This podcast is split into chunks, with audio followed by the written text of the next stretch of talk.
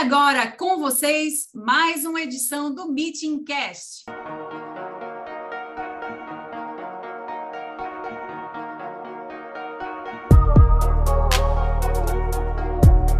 Olá, partners do Meeting Cast. Tudo bem com vocês? Desde já, muito obrigado pela sua audiência. Eu sou Fred Silveira, um dos fundadores do Meeting Educacional de Marketing e Finanças e apresentador deste podcast. Aqui falamos sobre as carreiras dos profissionais da educação, valorizando as pessoas por trás das ideias e instituições.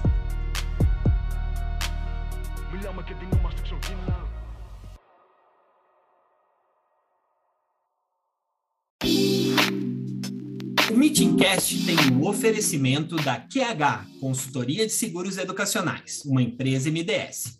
Assim como toda história de vida precisa de apoio para ser transformada em uma grande trajetória, a QH já ajudou milhares de alunos a transformarem as suas vidas através da educação.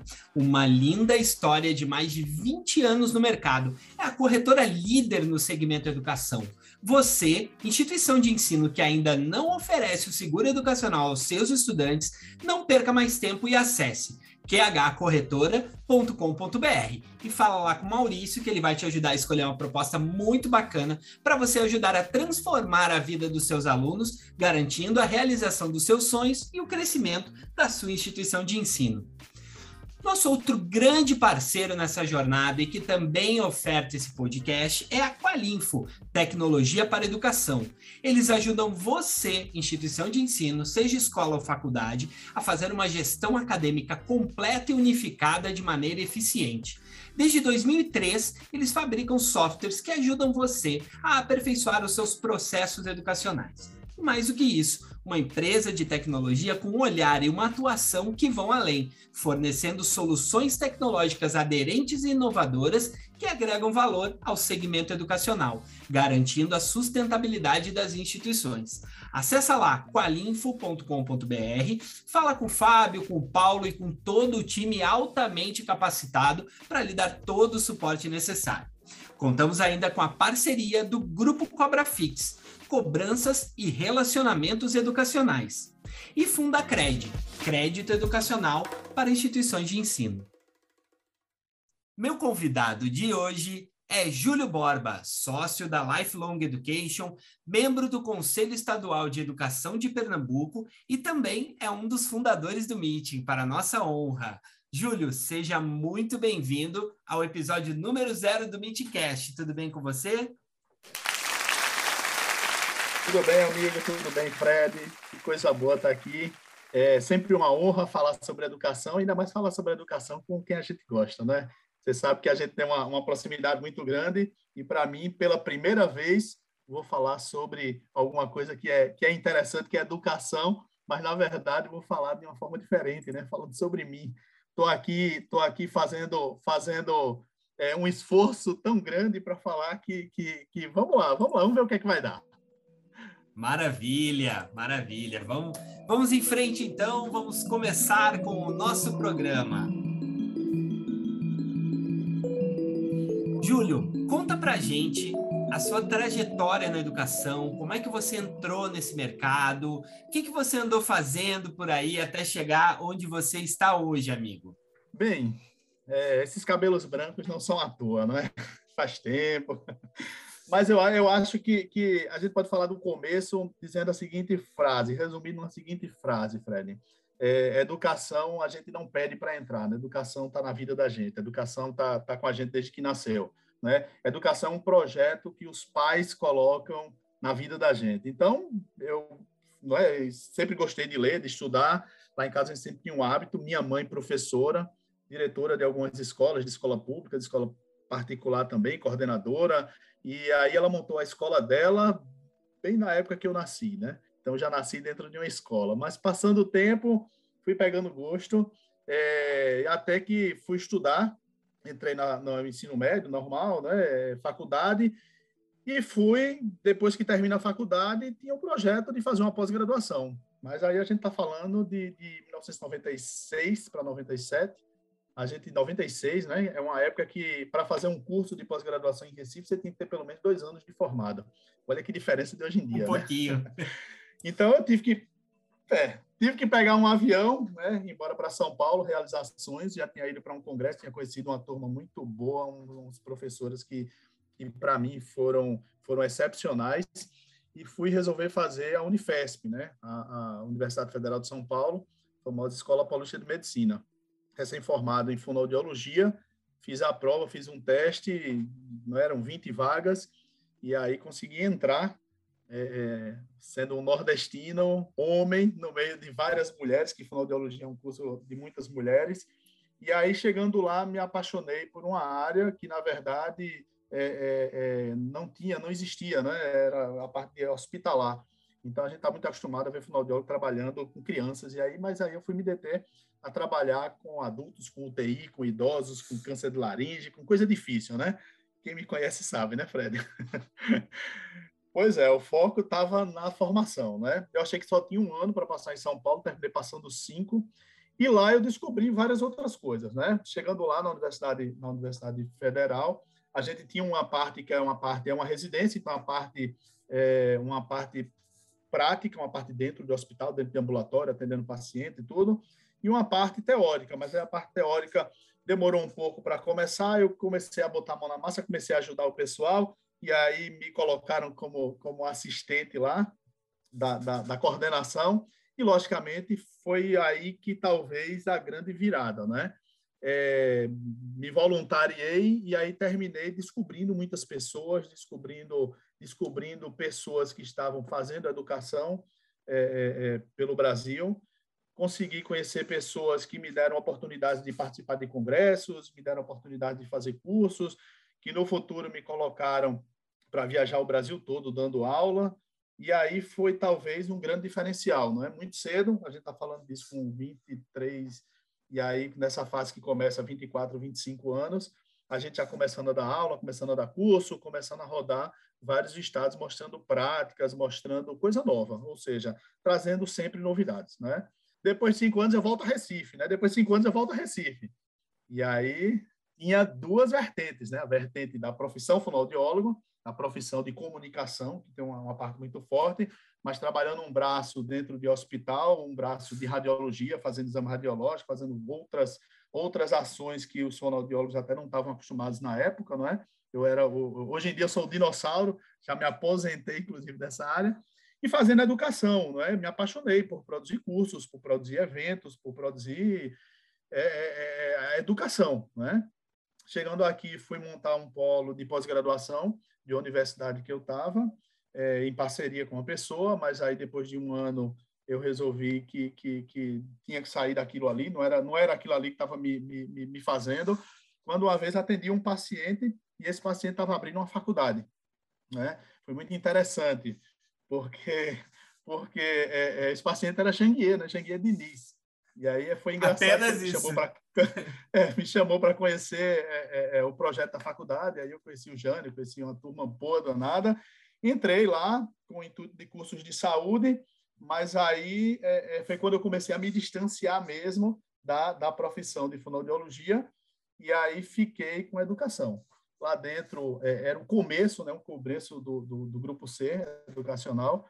Foi aí que a gente estava descobrindo, fazendo vários cursos, é, é, é, é, discutindo muita coisa, aprendendo, todo mundo aprendendo junto muita coisa, não é? Vindo de outros setores é, profissionais e entrando na educação. E aí foi quando a gente realmente fez uma imersão no projeto de educação. Então aí montar cursos, relacionamento com o MEC, é uma parte muito boa foi quando ele teve, ele teve uma, uma, um belo dia, me chama e pergunta se eu queria coordenar pós-graduação. E aí, assim, pós-graduação, o movimento é diferente, né? O movimento é, é, é muito maior, porque é, é, é, muito mais, mais, muito mais flexível de se trabalhar. Então, aí sim, eu conheci muita gente. E quantos anos você tinha nesse momento? Aí eu tinha ainda menos de 30, tinha uns 28, por aí, 27, 28. E aí foi quando, quando é, é, é, é, a gente começou com esse trabalho lá dentro, né, e montando pós-graduação, e aí depois disso a gente era, era um momento é, é, de ebulição dentro do grupo, né, o grupo trabalhando muito planejamento estratégico, trabalhando com, com, com gestão, trabalhando com formações, trazendo consultores de fora, fazendo benchmarking, a gente viajando para conhecer outras instituições. Era um momento que o grupo, eu estou falando do comecinho, né? do começo partindo do zero, né? do aluno zero. Mas foi muito bom, foi uma experiência muito boa que permitiu, logicamente, depois de um tempo, também, quando o grupo já estava no, no, no, crescimento, aí a gente já está falando 2010, mais ou menos, a gente já querer também buscar outras coisas, né? Já sentir é, é uma necessidade, não é uma necessidade de procurar e procurar conhecer coisas novas também. Então, peraí, só, só para ver se a galera que está ouvindo está entendendo o seguinte. Deixa eu, deixa eu fazer um, um resumo da ópera aqui. É, lá quando você estava estudando em São Paulo, você começou a trabalhar com educação no, em, um, em um intervalo do, do curso que você voluntariamente começou a ajudar o, o, os, os coordenadores e acabou envolvido e viu que essa coisa de fazer os cursos, etc., com 23 anos, não é isso? 23 anos Isso. você tinha nessa época, você entrou na Mas educação. Já tinha educação na veia, né? Na veia, começou. Depois, quando o pessoal, quando o pessoal lá do, do clube do marketing, lá nossos amigos brincam que você nasceu junto com a educação, agora você não pode mais ficar bravo com isso, porque você acabou de contar essa história aqui, amigo. Você nasceu praticamente dentro de uma escola, né? Literalmente. Exatamente. Bom, Era o meu parque de diversões. Não é? Não é? onde, onde o menino Júlio ia brincar na escola escola da, da mãe dele. Pô, isso é fantástico. E aí, só para ver se a galera entendeu que com menos de 30 anos, com menos de 30 anos, você então passou a coordenar a pós-graduação do grupo Ser Educacional, que hoje né, é um grupo gigantesco e, obviamente, que já tinha, uh, uh, os tamanhos eram diferentes, mas eu tenho certeza que muito do embrião de tudo que aconteceu, né, de lá para cá, nessa época, já estava em ebulição. É isso, né? É, seria Sim, um bom tava... resumo dessa história que você contou até agora, né? É, não, já estava crescendo, já tinha um objetivo muito claro de estar entre as dez maiores do Brasil, já tinha um, um, projeto muito bonito, um projeto que se iniciou de uma forma muito boa, com pessoas maravilhosas, é, é, é, já tinha tudo isso né, lá, já tinha uma vontade muito grande e um empenho de aprender. Né? Então, a gente estava nesse, nesse momento fazendo é, é, grandes laboratórios e todo mundo trabalhando junto com pessoas muito experientes, não é? Algumas, é isso que eu disse, algumas de mercado, não é? Então, que já tinha, tinha uma vontade, mas não sabia os trâmites da, de regulação do MEC, essa parte mais, mais da, da educação formal, não é? mas que aí nós aprendemos e aprendemos e todos juntos aprendendo e, e, e vendo o crescimento. Então já está já tá um projeto de expansão. Quando eu falo da pós-graduação, pós-graduação já estava espalhada pelo Nordeste. A gente já tinha grandes parcerias, já tinha parcerias, várias parcerias é, de curso de direito, de, de vários cursos já tinha várias unidades espalhadas também pelo Nordeste e já tinha o grupo já estava começando a fazer aquisições, algumas aquisições é, importantes que hoje em dia são, são aquisições bem importantes, não é? Bem, e a partir daí, não é? é, é, é, é vamos embora, não é? Vamos evoluir. fiquei um tempo, um tempo ainda lá é, assessorando, fazendo, fazendo uma, uma, um trabalho interno, mas aí saindo do grupo C, surgiu a oportunidade de trabalhar num grupo de fora do país, um grupo europeu. E Isso aí, foi que ano, diretor geral. Isso foi que ano? Isso foi 2011, dois, final de 2010 para 2011. Legal. Tá? E era um grupo que estava tava numa situação ainda, ainda difícil aqui. Talvez para mim tenha sido muito bom, porque é, é, é, é, o bom no bom, todo mundo é bom, né? Mas pegar uma instituição que vinha ladeira abaixo, com, com alguns problemas internos críticos, uma instituição pequena, lá em Caruaru, tudo, mas que foi uma grande lição, né? e assim, saber lidar com pessoas que, que, que é, bem difíceis, pessoas de outra cultura, de, de uma cultura europeia, tudo isso, a gente conseguiu fazer um trabalho legal lá, mas aí também não deu para permanecer muito tempo, né? Eles, eles não conseguiram é, é, manter a palavra inicial, e eu acho que, que isso é muito importante para a gente não é? Aquela questão de afinar os bigodes e, e cumprir a palavra. Então, de um lado a gente estava cumprindo uma palavra, não é? Mas do lado contrário, não, bem. Então, também bola para frente que o jogo continua, né?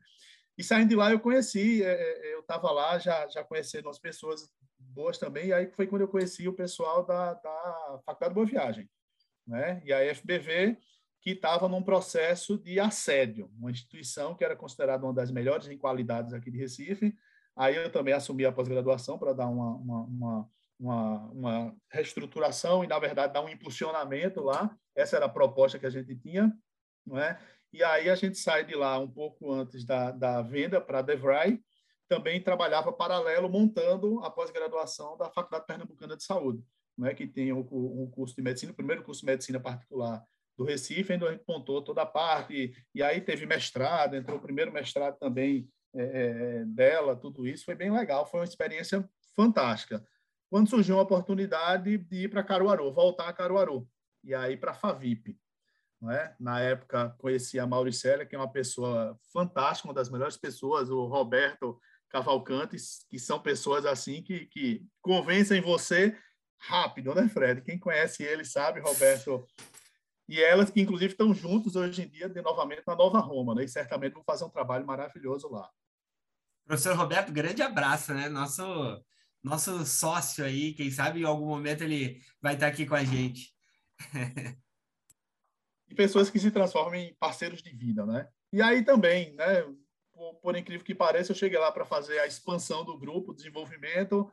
Comecei é, é, trabalhando algumas coisas, aí vem também novamente na época a DeVry vinha pegando todas as instituições que tinham que tinham no portfólio de serem as melhores. Aí eles fizeram a aquisição. Eita, aí, então você passou, vez... você passou por duas vendas para a DeVry em instituições diferentes como consecutivas deles também, né? Consecutivas e... dele, né? Foi claro. engraçado, porque na segunda, quando eles entraram, eu estava na porta lá, olhei comecei a rir. Fui lá, fiz de novo. Vocês de novo? ô, ô, Júlio, alguma coisa nesse momento lá na, na Favip, é, por, ter, por ter esse processo de venda pro mesmo grupo, é, você conseguiu, assim, pegar é, especificamente algum aprendizado do primeiro processo que você passou e aplicou isso e deu um resultado legal? Ou eram contextos completamente diferentes? Era uma época que toda negociação era uma negociação muito diferente, né? É, é, o pessoal que vinha da, da, da DeVry, o Degas, a equipe dele, eram pessoas, são pessoas né, extremamente profissionais. E aí foi muito bom, acho que foi, foi um aprendizado muito grande, não é? Eu não participei diretamente, obviamente, da, da, da, da FBV, então eu estava na época na pós-graduação e tinha saído um mês antes para ficar no projeto da FPS, que era um projeto que estava iniciando de pós-graduação, tudo, e ele já tinha o objetivo dele, que era, que era fazer a, a, a, a negociação da instituição, que já vinha caminhando para isso, né? Então, assim, meio que eu fui, fui poupado, né? eu não participei. Participei da, da, de conversar, tudo, de conhecer todo mundo, não é? mas não cheguei a, a fazer isso. E aí, lá na, na, FBV, a gente já teve mais contatos, tudo, na, desculpa, na, na, na Unifavip, né? na Favip, depois transformou em Unifavip, que é uma instituição de Caruaru, para quem não conhece, mas que é conhecido como a joia, a, a, a, joia da princesa, não é? a joia da coroa, né? Que é uma instituição linda também, com um processo de gestão fantástico. Mauricélia é uma pessoa que tem um, uma forma de fazer gestão que é maravilhosa. E aí também, na época, eu estava lá, mas quando houve a venda, os mantenedores, eles queriam que eu permanecesse com eles, fora de lá, no outro negócio que eles tinham. E aí também foi uma experiência é, é, interessante, que foi uma experiência que tinha, que foi fora da educação, um pouco fora da educação, né? que foi na parte de comunicação. Mas como o pessoal tinha também a parte de educação à distância, alguns polos de educação à distância, para mim foi uma escola né, também trabalhar com isso. Mas eu trabalhei é, é, com rádio, com comunicação, com essas coisas, e, e, e, um processo muito mais de negócio, né? de, de abrir novos negócios, de, de fazer é, planejamento de novos negócios. Foi uma experiência muito boa. Né? Então, aí, né, Fred, é, é, entendam que aquela minha primeira formação já foi embora. Né? Eu já era, já, já era outra pessoa, gestor, cabeça de, de planilha, de Excel, de tudo aquilo que a gente nunca vê num curso de saúde. Né? Então, de, fono, de, de, de fonoaudiólogo, é, coordenador de cursos de pós-graduação, depois colocou o pé na saúde, né? Quando é, é teve essa conexão com a, com a, com a FPS, é, liderando o processo de venda para grandes grupos e depois vai trabalhar com, com comunicação, num grupo de comunicação, não é isso? É, na verdade, a gente estava participando, né? É, é Para mim, foi, foi uma participação, estava dentro do, do, dos processos, né? Foi bem interessante assim, porque é, a gente termina se envolvendo, não tem como, não é?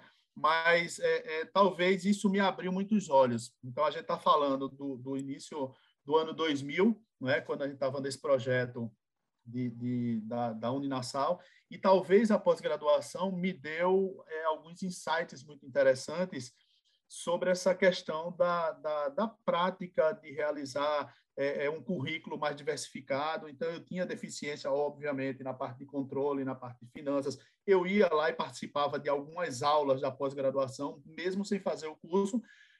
E, na verdade, eu fiz muitos, né? Mesmo sem fazer é, é, começo e fim de uma, de uma pós-graduação, mas eu sentava lá e assistia aula como um aluno normal. Então, estava lá na pós-graduação, não é? O, gestor daquela unidade da, da, da Business School assistindo aulas.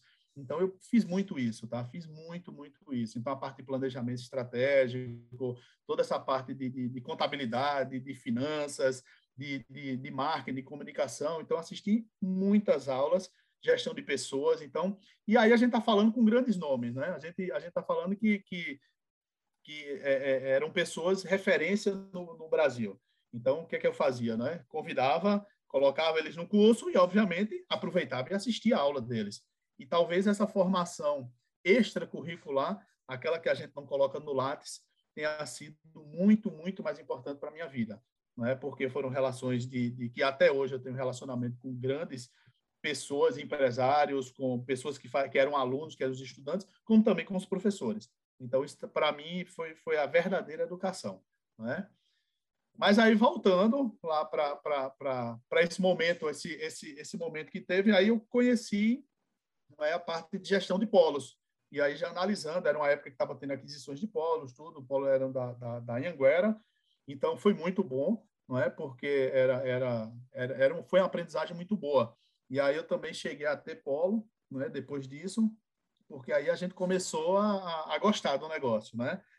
Mas é, é, foi quando também eu disse, poxa, não é? se a gente tem uma, uma, um polo, por que não ter uma produtora? Né? A gente não produzir é, tecnologia, produzir é, plataforma, produzir a parte de vídeos, a parte de, de, de, de ensino à distância para instituições.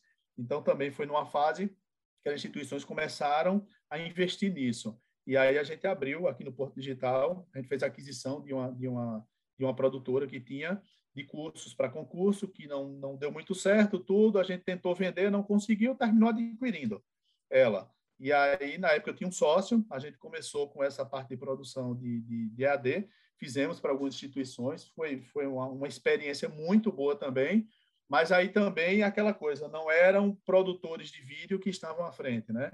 Então, no meu caso, é, é, é, a minha formação em educação falou mais alto. E aí eu também percebi que não é só vídeo, ensino à distância, não é só isso que o pessoal mostrava. Né? Hoje em dia a gente sabe que, que as experiências educacionais valem muito mais do que qualquer sala de aula, qualquer conteúdo. E aí, logicamente, a gente partiu também para desenvolvimento de outras coisas, né? que é o que a gente faz hoje. Né? Não só a parte de desenvolvimento de aplicativos, de, de soluções para a educação, como assessorando também instituições, né? instituições de ensino técnico, instituições é, grandes. Né? Hoje a gente tem um trabalho muito bom, é, é, que eu gosto muito também do pessoal, lá com o grau técnico, que é um trabalho que a gente vem fazendo e, e colocando é, metodologias ativas, colocando soft skills dentro dos currículos, colocando muito mais e, e fazendo um trabalho que está sendo tá sendo muito muito bom, assim é, é muito satisfação, está gerando muita satisfação para mim, tá? E aí também outra instituição que é a Unirios, a gente vem fazendo também um trabalho lá de expansão do EAD e assim, logicamente, né, além disso, aí vem, vem o paralelo, né, Fred, que, que, que, é o que a gente tem. Vários outros projetos educacionais, sempre aparecem projetos educacionais, aparecem pessoas boas da educação para a gente conversar, para a gente trocar ideias, para a gente se renovar. Então, eu acho que a educação hoje parte disso.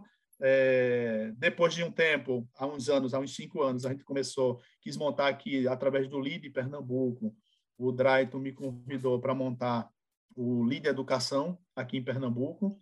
E aí o Líder Educação ele agrega, ele é um, um projeto que trouxe vários é, é, donos de escola, de faculdade para dentro de debates sobre educação.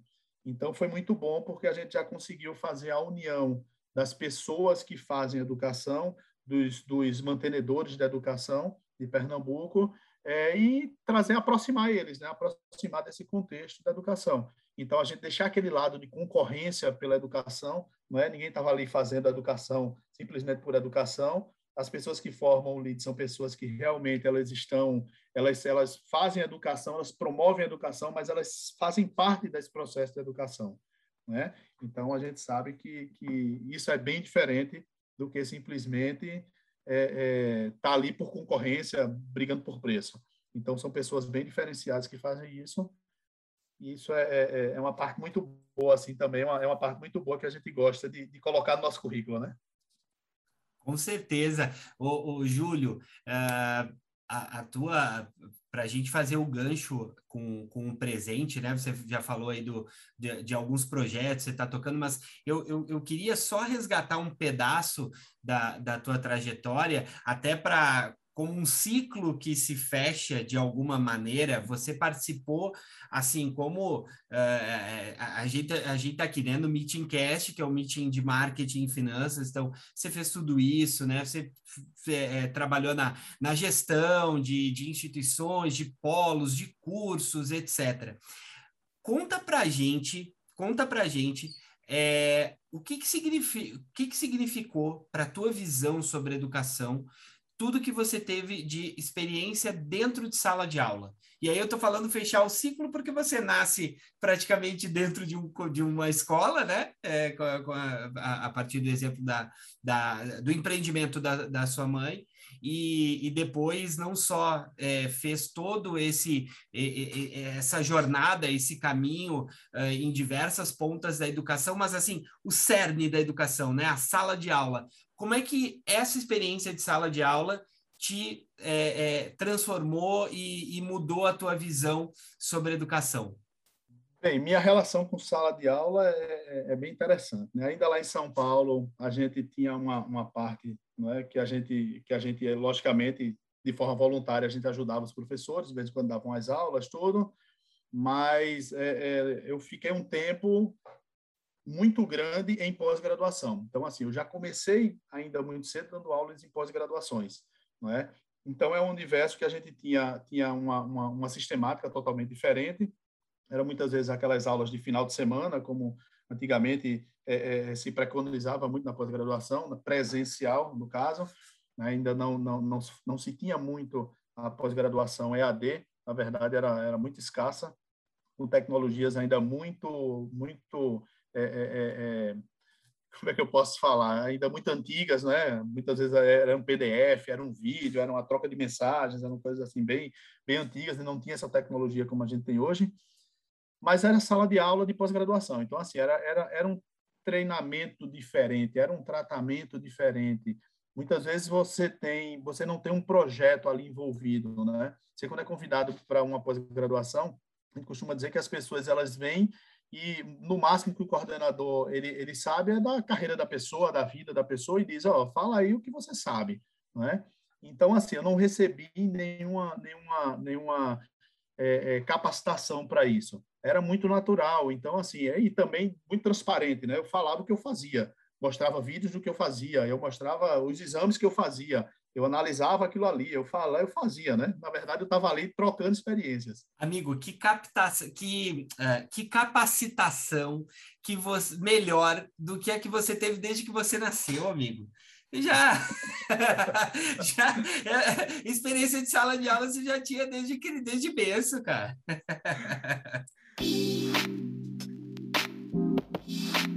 Lembrando que o Meeting Cast é um oferecimento de QH Seguros Educacionais, uma empresa MDS, e Qualinfo, Tecnologia para Educação. Contamos ainda com a parceria do grupo Cobra Fix e da Fundacred.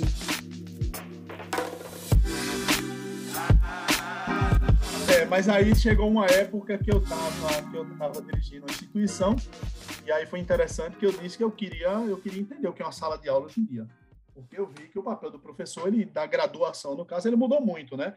E eu fui, fui então eu, eu ainda como, como diretor de instituição, eu fui para outra instituição, porque eu queria conhecer outro universo, que ninguém, que ninguém me visse como, como o peixe, né? Ali está o peixe. Não, eu queria ser avaliado, eu queria passar por isso, né? e, e fui dar aula no, no, no, sétimo período de administração de um grupo de um grupo nacional, né? E aí foi da, na época da Estácio. Foi interessante porque é, é, é, é é, eu, eu recebia convite para participar do dia do administrador, pô, e eu, eu não tinha o curso de administração, mas estava ali, dando aula, né? E aí, é uma aula de tópicos especiais de administração. Na época, eu, tinha, eu já tinha feito mestrado em neurociências e comportamento humano, então eu acho que, que, que se a gente souber aproveitar essa parte do comportamento humano, da neurociência, tudo isso que ela explica, que ela fala, que ela que ela determina, se a gente puder trazer isso para dentro da gestão, não só para dentro da saúde, eu acho que tem muito a oferecer. Então, talvez tenha sido uma parte, da, um, um parênteses muito grande na minha formação, exatamente ter escolhido esse curso e, graças a Deus, ter passado nessa prova, nessa seleção e ter feito esse curso, né? Porque expandiu muito o meu modo de pensar, tá? Mas aí eu fui, Fred, e enfrentei essa, né? E fui, fui dar aula para curso para aluno de administração que já estava perto ou seja, para profissionais em formação, não é que já estavam ali pertinho de se formar. Foi uma experiência fantástica, tá? Mas eu só aguentei seis meses porque o ritmo de vida não não ajudava, né? E era só a experiência mesmo que eu queria. Então, assim, é, era isso que eu queria. Eu queria experimentar. Então, eu acho que, que é, é uma das coisas muito boas quando você faz educação é isso, é você enfrentar e você tá ali é, de forma a aprender, está sempre aberto para aprender. Talvez isso tenha sido o grande, o grande, a grande capacitação que eu recebi. Né? Era estar ali junto com os alunos, fazendo trocas, e era interessante, né? porque, porque tinha muito alunos, os alunos participavam muito, não é? eu tinha, eu tinha, eu tinha aquelas, aquelas participações dos alunos durante toda a aula, era uma aula que os alunos produziam, uma uma aula que os alunos estavam lá indo lá na frente e tudo. Então, assim, se também sair com grandes amigos de, de, de, sala de aula dos alunos, né? Mas aí também só passei seis meses, tá? Na graduação, seis meses, na pós-graduação não. Até hoje ainda continuo dando uma aulinha ou outra. Mas foram seis meses que eu tenho certeza que, que, que mudaram, assim, muita, muita... Não mudaram, né? Mas, assim, serviram para uh, uh, colocar uma série de, de conceitos que, que você já tinha visto e que depois usou né, nessa, nessa trajetória. Senhoras e senhores, falando em trajetória, que carreira é essa? Que coisa linda, Júlio. A gente está muito feliz de ter é, tido a oportunidade de ouvir tanta experiência, tanta vivência bacana que você tem. E tem mais por aí.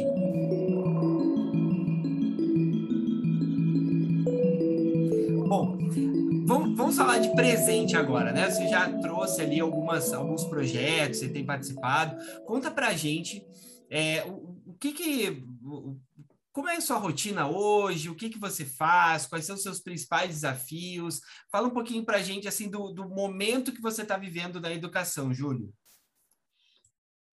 Bem, eu posso dizer que, que todo dia acordo às cinco e meia da manhã, tenho quatro filhos, e educação é isso, né? É aprender com eles. Então, hoje eu tenho quatro professores que me ensinam todos os dias o que é que essa nova geração tem, o que é que essa nova geração quer, não é? e o que é que a gente pode oferecer para eles dentro desse contexto da, da educação. É, há pouco recebi um convite e assumi uma, uma, uma, uma posição no Conselho Estadual de Educação, então, hoje eu sou conselheiro estadual de educação aqui em Pernambuco, que muito me honra, é um time de 16 profissionais, assim, de, de, de extremamente experientes. Eu tô, eu tô lá como aprendiz, né? eu tô lá ainda fazendo, engatinhando nesse, nesse, nesse ambiente, mas estou, como eu disse, né, sempre aberto a aprender. Eu acho que, que esse é o que mais é o que mais me motiva, não é? Além disso, a gente tem essa empresa que a gente faz assessorias a instituições tanto da parte de transformação digital, que é um momento que as instituições estão precisando se abrir para isso, tá? O que acontece na educação são alguns conceitos que as pessoas têm que educação, que, que, que transformação digital é simplesmente montar o EAD, não é? E a instituição não precisa ter EAD para ser uma instituição com, com, com, com transformação digital, né? Transformação digital acontece nas pessoas, acontece dentro para fora, acontece acontece de cima para baixo, de baixo para cima, de modo transversal, acontece em todo o ambiente. E quando a gente fala em transformação digital, a gente está falando em altos investimentos em tecnologias, mas altos investimentos em pessoas. Né? As pessoas que fazem a transformação do dia a dia, as pessoas que geram novas ideias, as pessoas que geram é, novas formas de trabalhar com mais resultado, com menos erros, com mais assertividade, é, com melhor forma de se relacionar com o cliente externo, com o cliente interno, inclusive com si mesmo. Né? A gente está falando de algumas instituições que têm ainda pessoas que são semi-analfabetas tecnológicas. E aí essas pessoas, sim, elas precisam estar inseridas no contexto tecnológico, aí é onde entra a tecnologia, mas de uma forma muito mais de presença na sociedade. Então, hoje a gente sabe que a tecnologia ela é um apoio, é uma ferramenta que é indispensável na vida de qualquer ser humano. Né? A gente já não vive mais de forma presencial. Então, esse podcast é o grande exemplo disso, né? Esse podcast a pessoa pode escutar a qualquer hora, a qualquer momento, em qualquer lugar, não é? Você mora em Salvador, eu em Recife, a gente se conversa, né? E o Flavinho lá em São Paulo, a gente se conversa e bate papos e tudo e não tem problema nenhum. Então essa é a nova vida, né? esse, esse, esse é o novo jeito de se viver e na verdade não é nem novo, né? É uma forma que a gente encontrou e logicamente manter as relações.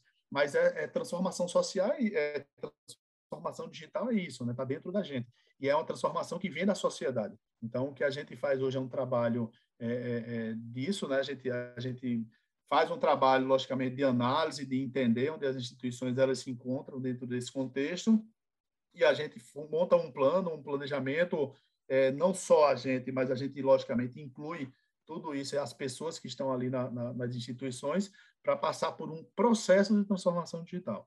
E aí envolve muita coisa, muito trabalho, mas é muito bom, porque é um trabalho, é um trabalho que, que você vê resultado, né? E, e, e, claro que se a gente for falar de presente, é, quem está ouvindo aí, é, vai lá no YouTube, Meeting Educacional de Marketing e Finanças. Vocês vão, vão ter é, a, a oportunidade de, sério mesmo, é, um dos melhores, não vou dizer assim o melhor, né? Porque, enfim, isso é, pode ser muito amplo, mas assim, Júlio Borba é um mediador de debate impressionante, é incrível. E para falar de presente, né, a gente também é parceiro no Meeting Educacional de Marketing e Finanças.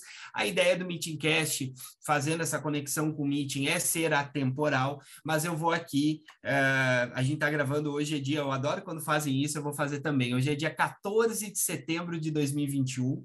É, se obviamente você vai ouvir isso depois desse evento que eu vou mencionar, mas eu acho que esse evento, esse evento que amanhã o Júlio Borba vai participar e eu estarei na plateia assistindo a palestra dele no Fórum Nacional de Coordenadores de Curso organizado lá pela Dominus Educada, nossa amiga Beth Ceruti.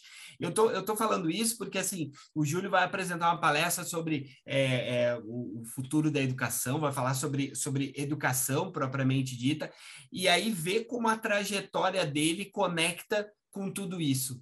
Então, Júlio, é, é fala assim, é, é para a gente poder passar para a etapa de futuro, e a gente está falando de futuro, é o futuro que vai acontecer amanhã. Qual é a tua expectativa aí? O que, que tu está esperando? Esse evento maravilhoso já tem aí, é, eu, eu, falei hoje com a, com a Beth, já tem quase 2.700 inscritos. Essa altura do campeonato já deve ter muito mais do que isso. Muito legal, eu, eu tô, tô ansioso por esse evento. Fala um pouquinho para a gente aí, Júlio, da tua expectativa.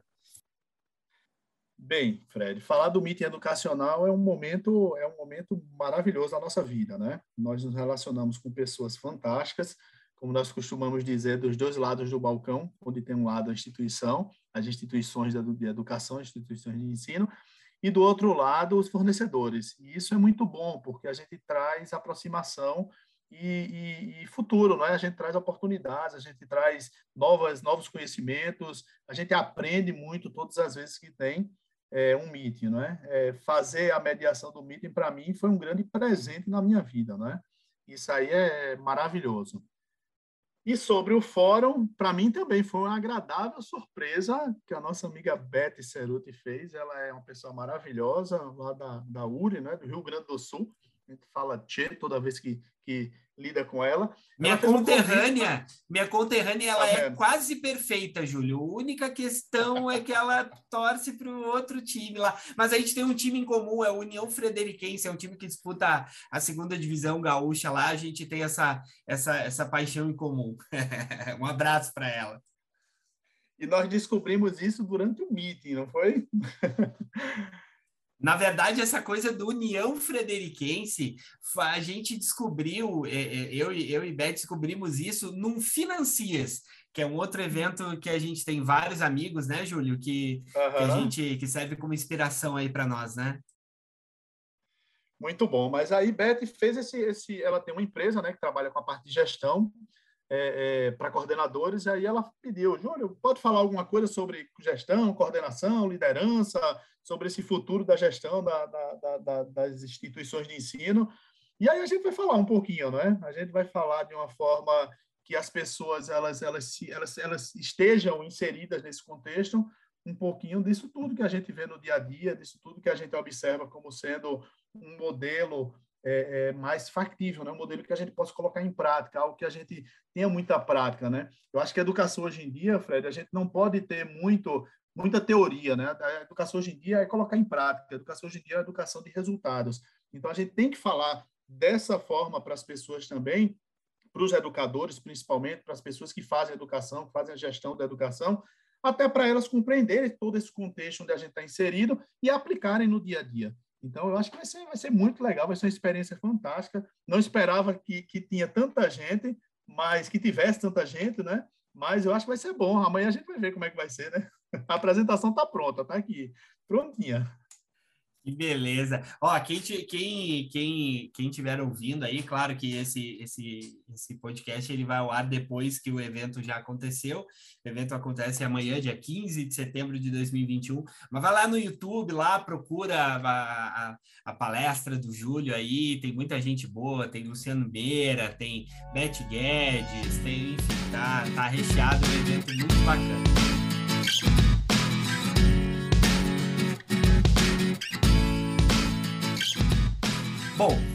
E agora nós vamos já encaminhando aqui, nós já estamos na reta final aqui desse, desse nosso programa, desse Meeting Cast.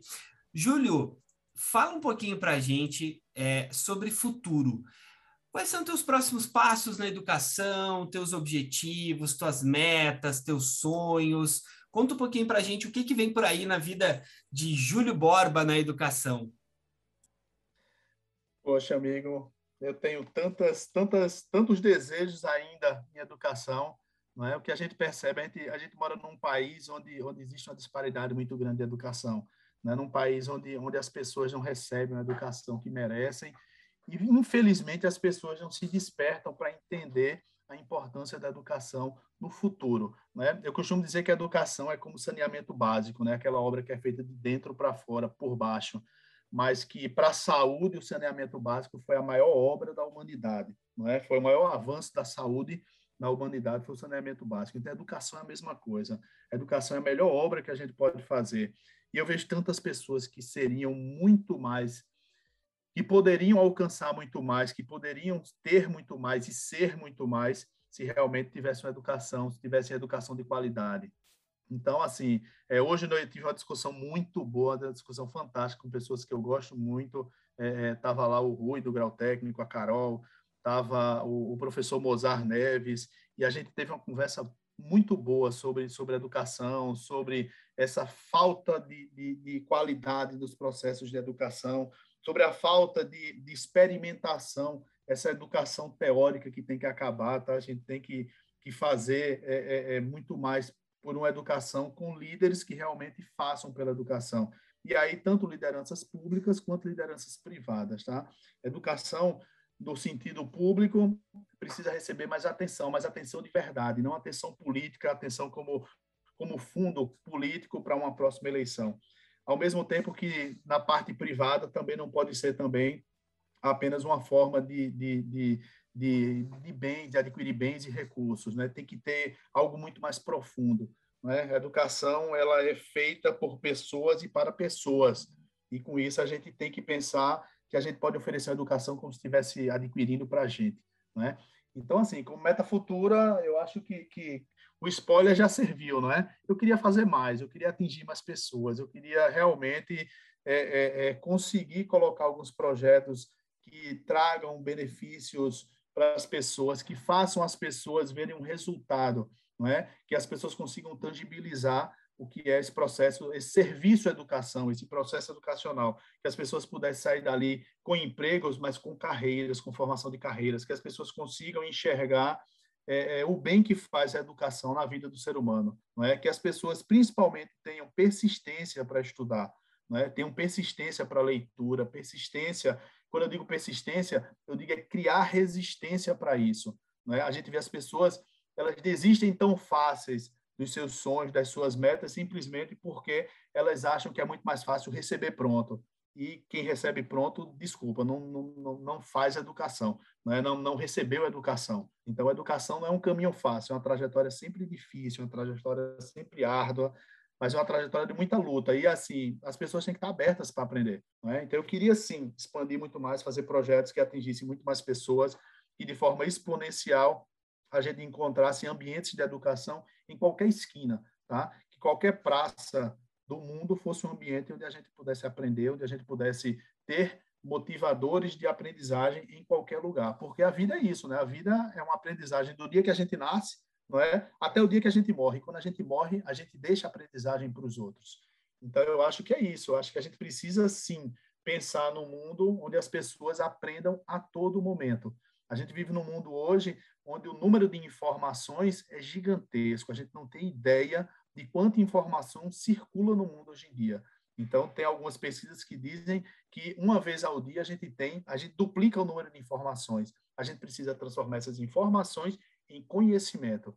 E para isso, a gente precisa de processos educacionais que as pessoas admitam e estejam abertas para aprender. Então, eu queria isso, amigo. Eu queria expandir muito mais todas as, as tecnologias voltadas para a educação, não é? Eu queria ver as empresas serem empresas educacionais, empresa que vende varejo, vender educação, mas com responsabilidade social, não simplesmente é, pelo dinheiro, não é? Mas por responsabilidade social. Eu queria ver muito mais educação desse jeito, né? Educação para todos. Sabe que eu, eu, vou, eu vou pegar esse, esse gancho para fazer uma, uma fazer uma, uma confissão barra previsão aqui, tá? E um dia esse esse pedaço do Meeting Cash, ele vai ser eternizado, eu tenho certeza disso. Não por alguma coisa maravilhosa que eu vou falar aqui, não, é só porque eu estou prevendo o futuro neste momento, tá? É, cara, a confissão é, eu fiquei, como eu tô agora, nesse momento aqui, de lembrar desse momento, de verdade, eu fiquei arrepiado, é, arrepiado mesmo, é, quando eu soube que você tinha se tornado membro do Conselho Estadual de Pernambuco. Por quê? E agora vem a minha previsão. Eu tenho convicção, absoluta certeza que você vai é, ter cargos públicos em educação.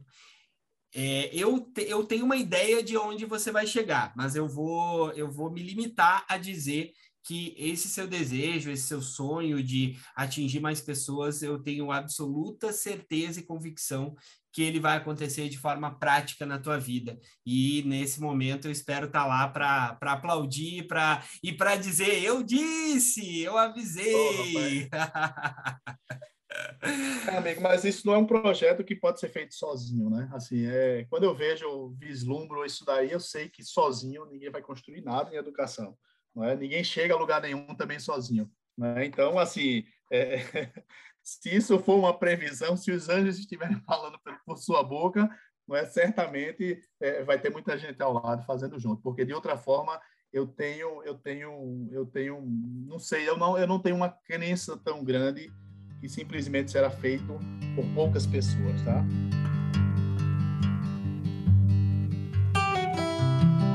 Bom, pessoal, estamos chegando no fim desta, desta edição maravilhosa. É, antes de encerrarmos, nós, como somos ousados, é, o convidado, além da presença, ele tem que trazer um presente para nós. Então, Júlio, eu quero te pedir para que você deixe um presente para quem está nos ouvindo. Pode ser um insight, um livro, um ensinamento, uma música, um filme, enfim, o, o gift work que você puder e quiser nos ofertar, amigo. Olha que coisa boa, você pega de surpresa assim, é muito bom, né? a, Mas, assim, a mágica vamos... é essa. vamos lá, eu poderia dizer alguns livros da área de educação, tudo, mas não, eu acho que a gente tem que sair desse comum, tá? Eu queria que, que, que as pessoas que, que atuem na educação, eles poderiam, eu, eu vou deixar três, tá? Três indicações para as pessoas lerem, tá?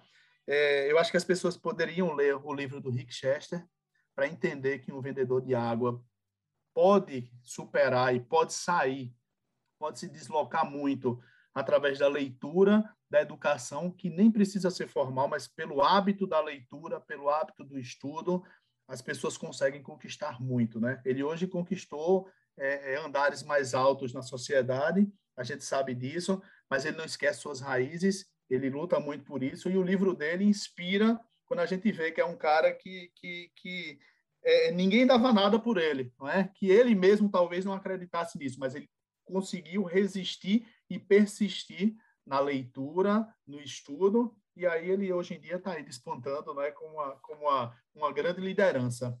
E aí, pegando o gancho da liderança, não é? é tem uma indicação de livro, sim, não é? é, é, é o livro Comece pelo Porquê, do Simon Sinek, que ele fala sobre líderes, né? Ele fala que existem líderes e existem aqueles que lideram, não é? E aí as pessoas que, que lideram, essas pessoas que inspiram, elas sempre começam pelo porquê.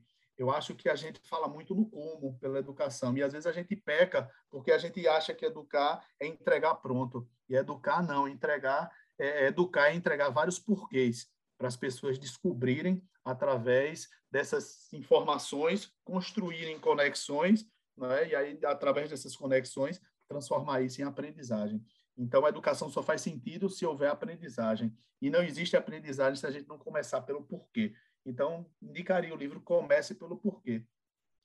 E uma coisa que eu vejo também na educação, ela precisa ter é, é, menos ideologia, menos menos, e quando eu falo em ideologia, eu não falo em posicionamento, tá? Eu acho que a gente tem que pensar em educação com resultado. Educação com resultado, essa educação que a gente fala é, é palpável, essa educação que a gente fala, onde as pessoas elas observam e elas saboreiam esse resultado na vida delas, tá?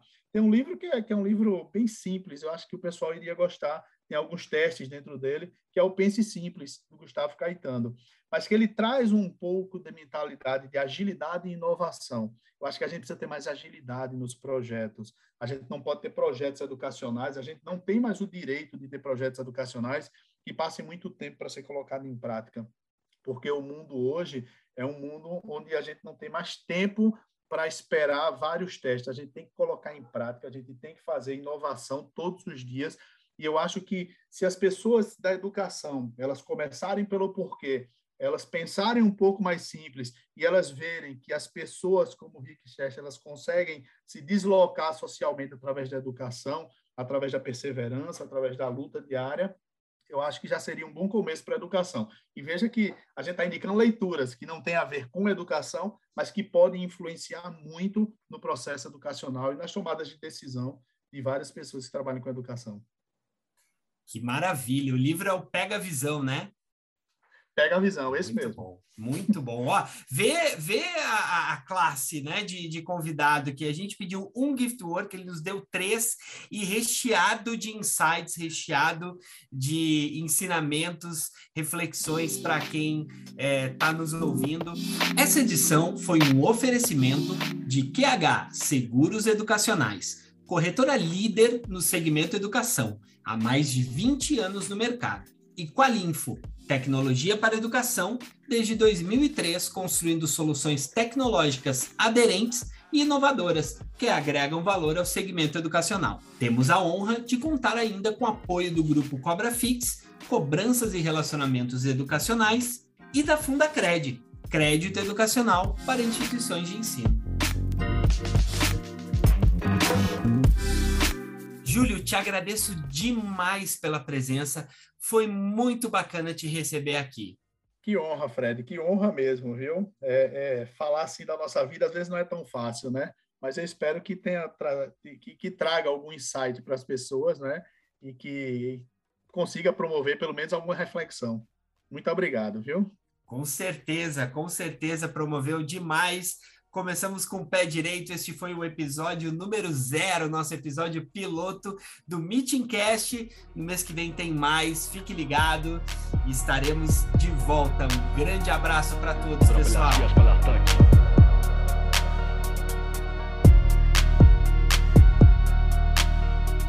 Και την